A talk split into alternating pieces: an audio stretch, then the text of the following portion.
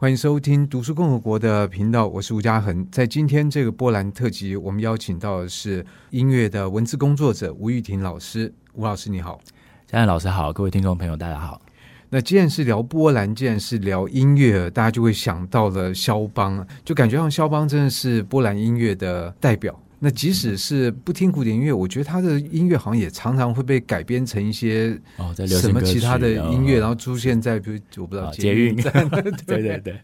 对，所以我们其实对于肖邦的接触远比我们想象来的多。可是另外一方面，我们其实有接触，未必有。了解，所以今天想说，请吴老师来跟我们讲一讲关于肖邦这样的音乐家，特别是经过了这个翻译家林蔚云他在介绍的一些波兰的文学，就觉得说，哇，这块土地啊，真的第一个是苦难不断，然后第二个，即使要追求自己的命运，好像也是困难重重啊。那这样的一个特性，我不知道对你来讲，它怎么样去反映在肖邦这位作曲家或钢琴家身上？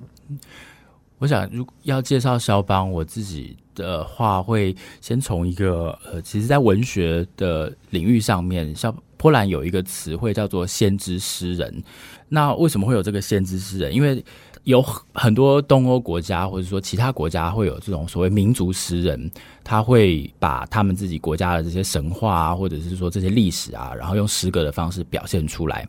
那波兰是因为在一七九五年的时候，他第三次被瓜分了，所以他是真的就是亡国了。他已经没有一个叫做波兰这个地方，所以肖邦当时在二十岁的时候，他离开波兰，离开他的家乡，然后到了巴黎去的时候，很多人会说他后来好像没有再回去。确实啊，因为他没有地方可以回去，就是虽然他的家还在这个华沙，但是。那个已经不叫波兰了，所以他没有回去这件事情，会使得他接下来要写的这些音乐，真的是要去凝聚一个当时已经消失的一个国家的这种概念。那刚刚提到这个先知诗人，也就是所谓的这些诗人，也就是在亡国之后，他们非常努力的把这个波兰的这些呃民族的精神，像其中有一个被认为是最重要，就是密兹凯维奇，这也是肖邦的好朋友。他们后来在巴黎也有很多接触，然后一些合作。那这个密兹凯维奇最早最早，他可能会写一些，比如说在波兰乡村的生活，就是他自己居住地方的一些小事物，可能是农村啊，可能是这些牛车等等这样子的主题。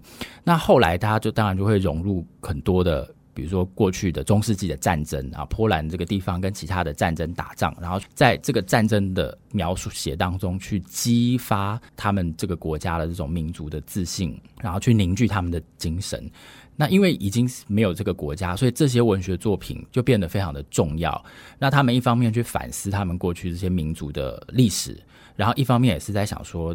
凝聚当然是为了接下来看有没有机会再重新复国，所以这个先知诗人这个概念，在肖邦的小时候，因为密斯凯维奇大概比肖邦要大了大概一倍，大概二十几岁，等于说肖邦长大的时候，他在青少年的时候，他已经可以接收到这些诗人给他的影响。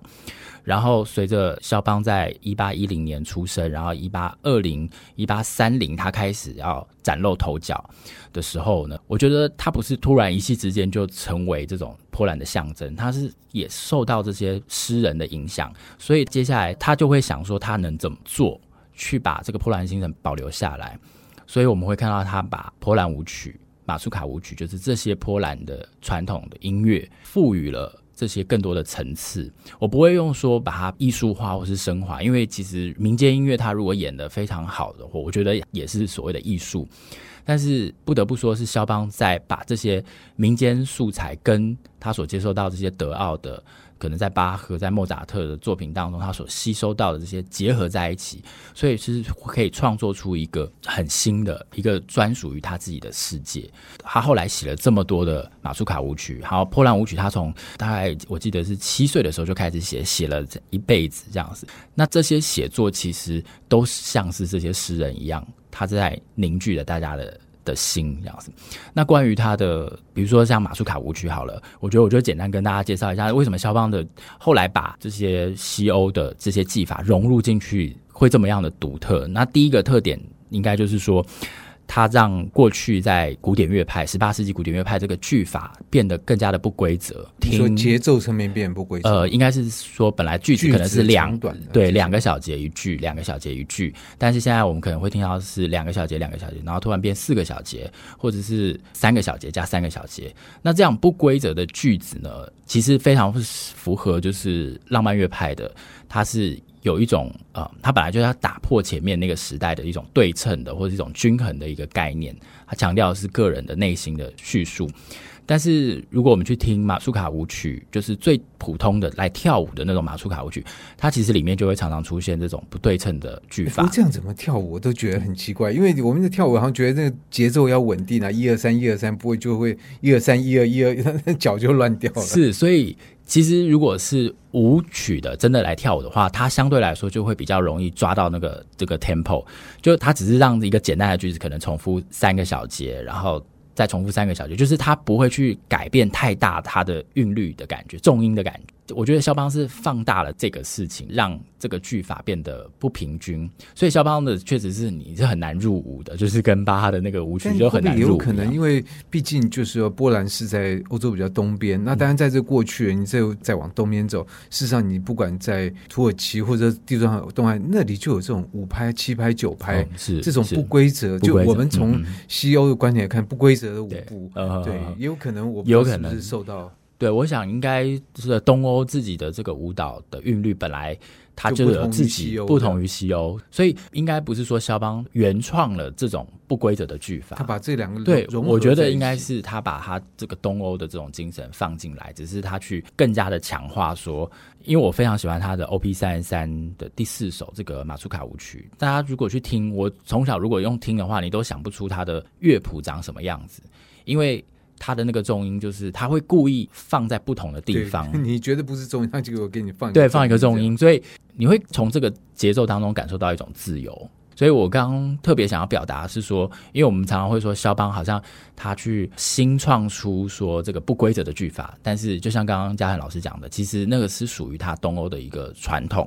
然后他把它加进来。那第二个就是说他在和声上的这个优美，因为它里面有很多的半音的变化。那这个半音的话，就是会让原本我在古典乐派的东西很明亮的音乐，对对对，它就会中间会产生很多模糊的这个效果，所以它就是会把这种心情的波动，它会变大了。所以我觉得肖邦的音乐为什么就是会有一种很敏感的这种感觉，那就跟他人是一样的。我觉得真的是扣人心弦。对，因为我们好像那种思绪是随时都在变动的，他就是真的有捕捉到这件事情。最后一个就是他有很丰富的内声部，它不是只有。单一的旋律和伴奏，它中间还藏着很多，因为他也很喜欢巴赫，所以他虽然没有到写作多声部的复音的音乐，但是他把过去的对位，就是等于是巧妙藏在里面，藏在里面，等于是他用的是古典乐派之前的这样子的一些技法，所以他也融入了这个西欧比较早的这些技法。基本上这三个特点放在一起的时候，你就可以感受到他的音乐跟其他的钢琴作品是很不一样的。这个里面当然因为有很多的这个半音的这些变化，然后他加上他又是希望能够呃能够去凝聚这个民族的这些心里面，所以才会有舒曼。我相信很多人会有看过这一句话，就是说肖邦的音乐很像是藏在那个鲜花底下的大炮。那这句话的前面还有一句，他就是说，如果北方的这个。就侵略者，就是俄罗斯。他们如果知道说习惯这样，他们真的很爱侵略。我觉得他们就是一个不满足的国家，侵略民族。然后他就说，如果他们知道这个音乐里面有一种反抗的力量的话呢，他们一定会禁止肖邦的音乐在流传着。那不是等于骂那个俄国人根本就没文化？就是、对，好像也是、哦。就是你，你以为看到鲜花，其实你没看到，没看到底下那个大炮，这样子。是，这有点像是以前就是有首流行乐曲，好像叫 Joseph。呃，啊，但是在在就是在白色恐怖的时候，在台、哦、台湾那个比较这个肃杀这个年代，这情治单位不知道去禁这首歌，哦、因为他不知道这 Joseph。Joseph 指的是 Joseph Stalin。OK，对，所以对，这可能也是舒曼在讽刺的俄罗斯人没文化。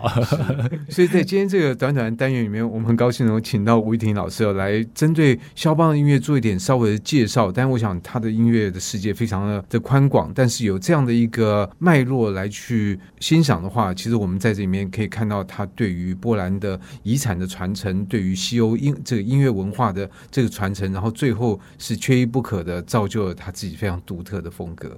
是，那今天就谢谢吴老师，嗯、谢谢嘉汉老师。